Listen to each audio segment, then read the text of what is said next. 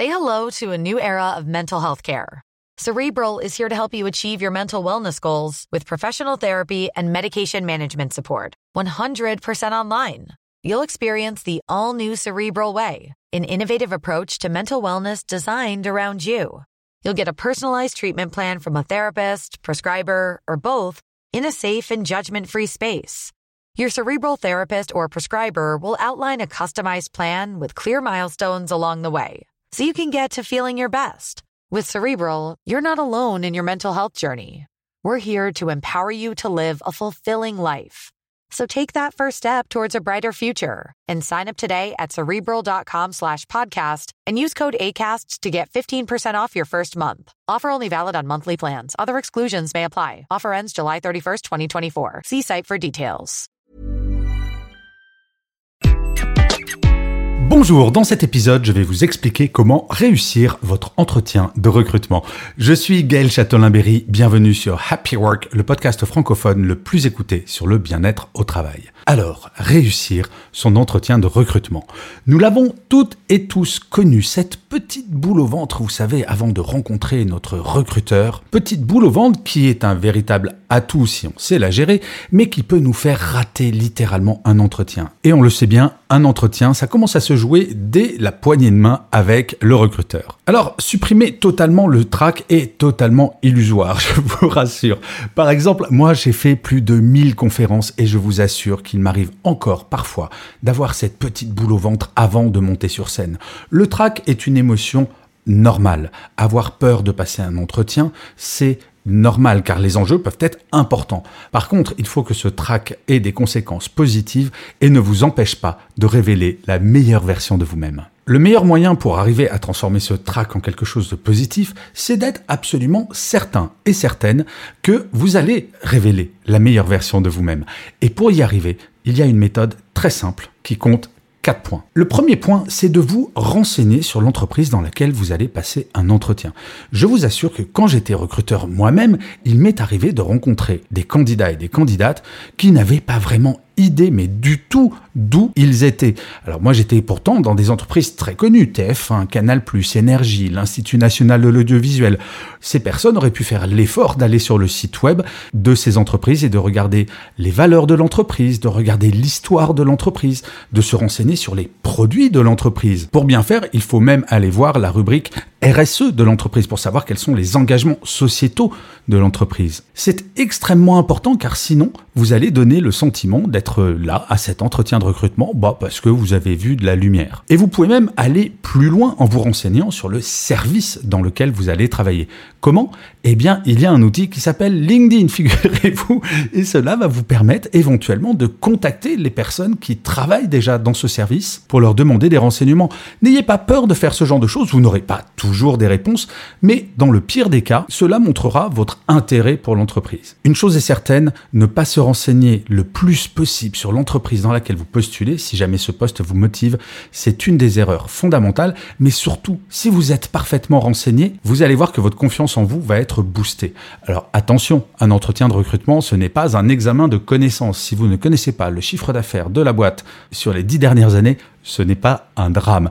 Par contre, avoir une idée à peu près du chiffre d'affaires de l'année d'avant, c'est pas mal. Le tout est qu'au cours de cet entretien, vous montriez que vous êtes renseigné et que vous n'avez pas postulé par hasard. La deuxième chose, c'est de vous poser une question toute simple et d'y apporter une réponse bien entendu. Pourquoi seriez-vous le meilleur candidat ou la meilleure candidate pour ce poste? Quelles sont les compétences qui semblent matcher parfaitement avec la personne qu'il recherche? Quels sont les liens entre les valeurs de l'entreprise que vous avez vues sur le site web et vos propres valeurs? Actuellement, très franchement, dire pendant un entretien, eh bien moi je suis motivé pour travailler dans votre entreprise car vous défendez telle et telle cause et ces causes me sont chères également, donc je me sentirai totalement en phase. La personne qui est en face de vous ne vous connaît pas du tout. Elle n'a vu qu'un. Éventuellement, elle est allée vous googler. Mais là, vous avez l'opportunité de montrer qu'il y a une parfaite correspondance entre le recrutement et vous-même. C'est extrêmement important qu'à la fin de l'entretien, la personne se dise mais en fait, cette personne, c'est une évidence qu'elle doit travailler avec nous, car ça matchera parfaitement. Il n'y aura pas comme un cheveu sur la soupe. La personne qui vous recrute est aussi inquiète que vous, car c'est un choix important, un recrutement. Plus vous rassurerez la personne en face de vous sur le fait que vos valeurs, par exemple, sont totalement en phase avec celles de l'entreprise, plus vous marquerez des points. La troisième chose, c'est pendant l'entretien, venez comme vous êtes. Par pitié, ne jouez pas un rôle.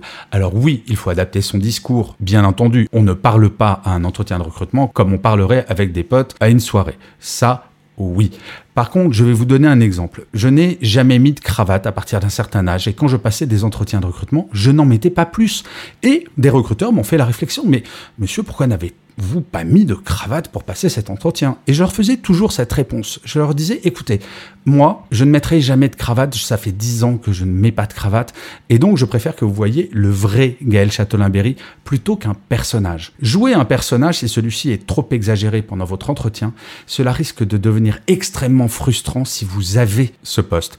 C'est un petit peu comme si vous achetez un produit et puis sur l'emballage, on vous promet monts et merveilles, et quand vous ouvrez le produit, eh bien ça ne correspond pas du tout à ce qu'il y a dans l'emballage. Le recruteur sera également extrêmement déçu. Bref, tout le monde va être mal à l'aise. Donc le conseil, c'est venez tel que vous êtes, avec vos valeurs, avec votre personnalité. Un entretien de recrutement, c'est avant tout une rencontre.